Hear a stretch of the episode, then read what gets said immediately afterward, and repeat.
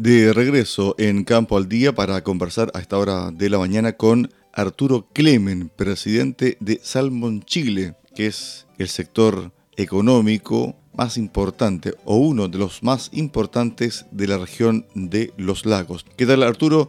Bienvenido a Campo al Día. Hola, ¿cómo estás? Muchas gracias por la invitación. Bueno Arturo, decías tú en una entrevista que el 2020 fue complejo, difícil, hubo que acomodar muchas cosas dentro de la industria. ¿Cómo se viene este 2021? Lo primero, en cifras, ¿cómo fue la exportación salmonera al 2020?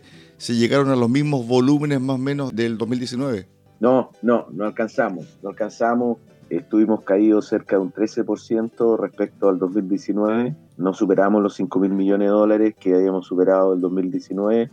Producto, básicamente, el volumen fue mayor, pero los precios fueron infinitamente más bajos. Entonces, esa combinación hizo que en términos de dólares exportados sea menor que el 2019. Claro, porque su perspectiva era de más o menos 5 mil millones y en relación al 2019 fueron 5 mil 200. No, no se llegó a la meta en el fondo. Estuvimos cerca de los 4.500. ¿Cómo se comportaron los mercados, los mercados más tradicionales, los mercados que son prácticamente como alianza con ustedes? Mira, los mercados, el mercado más importante nuestro, que era Estados Unidos, tuvo fuertes caídas.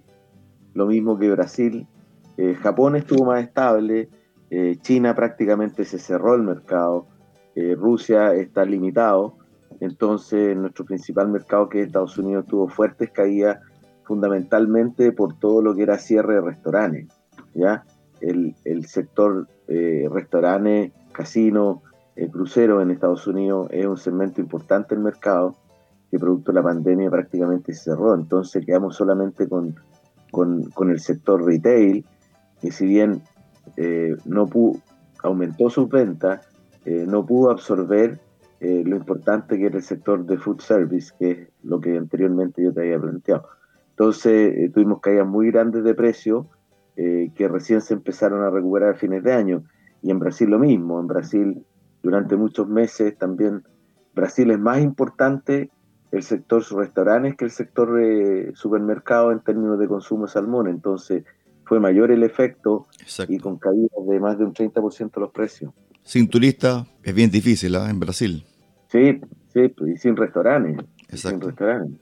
Volviendo al tema de Rusia, ¿qué pasa con Rusia? Fue la directora Sarnapesca, vio cómo se hacía el tema del procedimiento, de las técnicas que usa Rusia para certificar el producto chileno. ¿Están ya avanzadas las conversaciones? ¿Se mejoró esa, esa relación tensa que había? Miren, la relación siempre ha sido abierta, una buena relación con la autoridad rusa. Lo que pasa es que ellos son súper eh, eh, complejos para certificar nuestras plantas. Y hoy día solamente debemos tener ni siquiera un 20% de las plantas certificadas por la autoridad sanitaria rusa, lo cual limita la exportación a prácticamente 6, 7 empresas, ¿ya? En vez de las veintitantos que somos, ¿ya? Entonces, este es un, eh, es complejo, estamos, seguimos trabajando con la autoridad rusa, hemos estado conversando con el embajador también eh, para ver que vengan y certifiquen mayor cantidad de plantas, pero ya como que estamos acostumbrados a que la dinámica con Rusia es más o menos así. 2020 la pandemia, 2021 estaremos saliendo, ¿cierto?, de esta pandemia que ha causado gran impacto, especialmente en el tema económico, en el tema social. ¿Qué pasa con el rubro salmonero? Cómo sale parado después de esta pandemia, qué cosas nuevas se han hecho, qué cosas nuevas e innovadoras aprendieron durante la pandemia o han aprendido durante la pandemia. Bueno, lo, principal durante la pandemia ha sido mantener a nuestro personal en las mejores condiciones sanitarias posibles, es decir, evitar contagios masivos en las plantas de proceso, en los centros de cultivo, y hemos logrado establecer protocolos súper estrictos con las autoridades sanitarias que prácticamente nos han permitido operar durante todo el año, todo, durante todo el periodo de la pandemia. Entonces, ¿cuál es el gran aprendizaje? Es la capacidad de adaptarse en forma muy rápida ah, para poder seguir operando. Eh, hemos tomado miles y miles de test de PCR con controles súper exhaustivos, controles desde que la gente sale desde la casa, eh, durante el periodo de transporte, en los casinos, eh, en los baños, en todos lados. Eh, así que fue un adaptarse a medidas y protocolos de seguridad sanitario muy severos. Eh, esto, en lo principal y en, lo, en, el fondo, es la capacidad de la industria de adaptarse a condiciones adversas. Yo creo que ese es el gran aprendizaje que uno, nadie, ninguno de nosotros nos imaginábamos que íbamos a tener una pandemia con las consecuencias que esto tenía. O sea, ni, ni, ni, ni el más visionario de, de los futurólogos se habría imaginado cómo el mundo cayó en una situación en la que estamos. Sin embargo, pudimos seguir operando con las dificultades, complejidades y con las caídas de los mercados, pero, pero estamos, estamos en una situación expectante, el mercado americano se ha recuperado, Brasil también, así que vemos el 2021 con mucho con más optimismo que, que el año pasado. En comparación a la misma fecha del 2020, ¿la situación es igual o hay pequeños visos de mejora? No, ya hay visos de mejora. En el mes de febrero las exportaciones fueron un 1% superior el año pasado. En el acumulado todavía estamos bajo, eh, pero con la recuperación de precios que está siendo cada día más evidente, eh, yo creo que vamos a recuperar eh, las exportaciones y vamos a andar en torno a los 5 mil millones de dólares. La semana pasada hubo un encuentro muy importante con el canciller Andrés Alamán. ¿Qué se dijo? ¿Qué se habló? ¿Cuál fue la propuesta del gobierno y también las demandas de ustedes? No, conversamos en general de la salmonicultura con, tuvimos la, la suerte. Un tema muy importante que conversamos con el canciller es el tema de imagen país. ¿ya? Es un tema que todo el Consejo de Alimentos Exportadores, que agrupa a todas las industrias alimentarias que exportan, es un tema que veníamos conversando hace ya bastante tiempo con el canciller en la necesidad de poder tener una campaña de largo plazo de imagen país. ¿ah? Nosotros competimos con países como Noruega, que tiene campañas de imagen espectaculares. Y nosotros hemos estado con campañas muy, muy, muy, muy de corto plazo, sin una visión de largo plazo. Eso fue un tema de conversación. Eh, conversamos también de las oportunidades que pueden haber en mercados emergentes, eh, en las dificultades que tenemos en algunos mercados. Conversamos especialmente la posibilidad de cómo nosotros poder eh, incorporar el salmón en la dieta en, India, por ejemplo, que es un tremendo país. Eh, conversamos de los grandes desafíos de la industria también. El, ministro venía muy, muy, muy preparado en términos de cuáles eran los grandes desafíos en términos medioambientales, así que contamos en qué estábamos y una muy grata visita y sentimos un gran apoyo político del canciller. Dos cosas. La semana pasada entrevistamos al embajador de Chile en Emiratos Árabes Unidos, y nos decía lo siguiente, hay gran interés por el salmón chileno.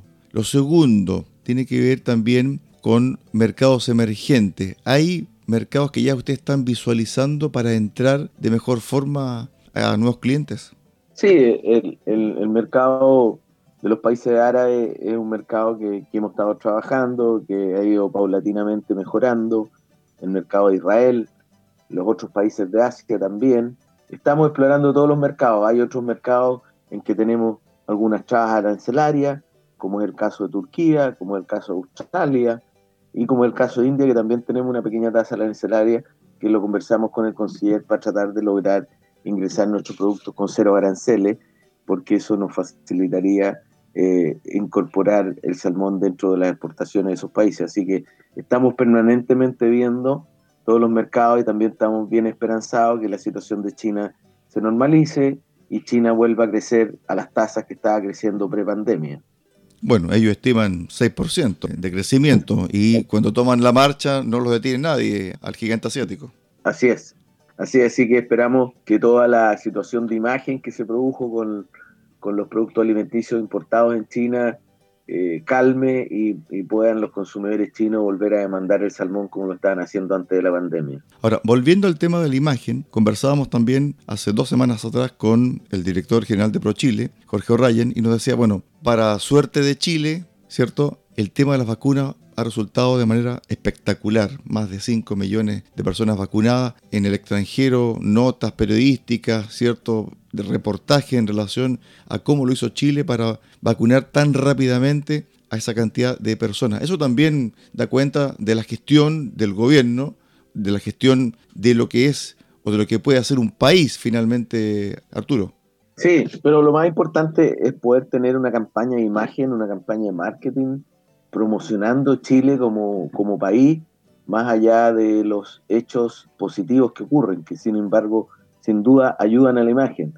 Acá eh, eh, la, imagen país está radicada en una fundación, cuando nosotros, los exportadores de alimentos, estimamos que la, funda que, que, la imagen de país tiene que estar radicada en ProChile. Eh, entonces no tiene sentido que la imagen país esté radicada en una fundación y por otro lado tengamos a ProChile.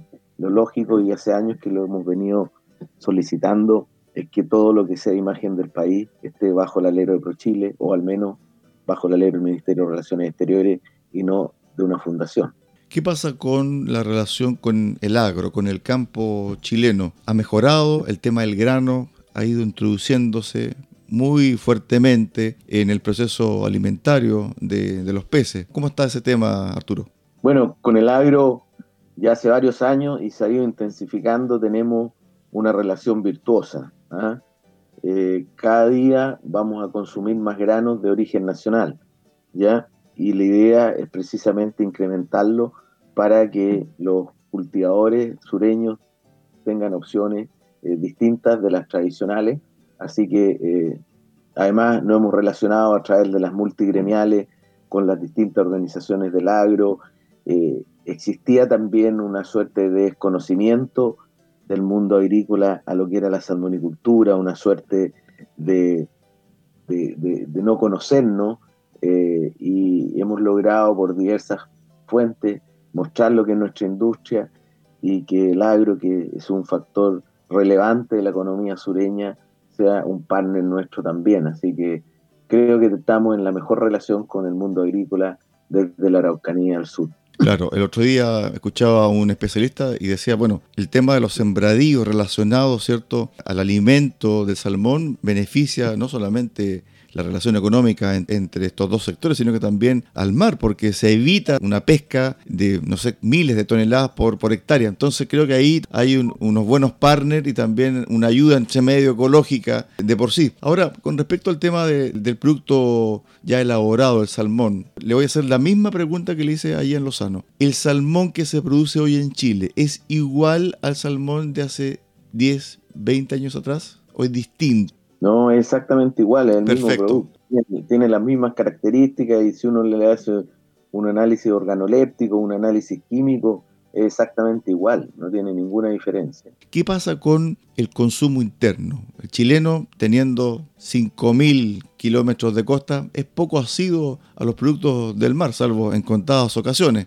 Pero, ¿qué pasa con el consumo interno del salmón?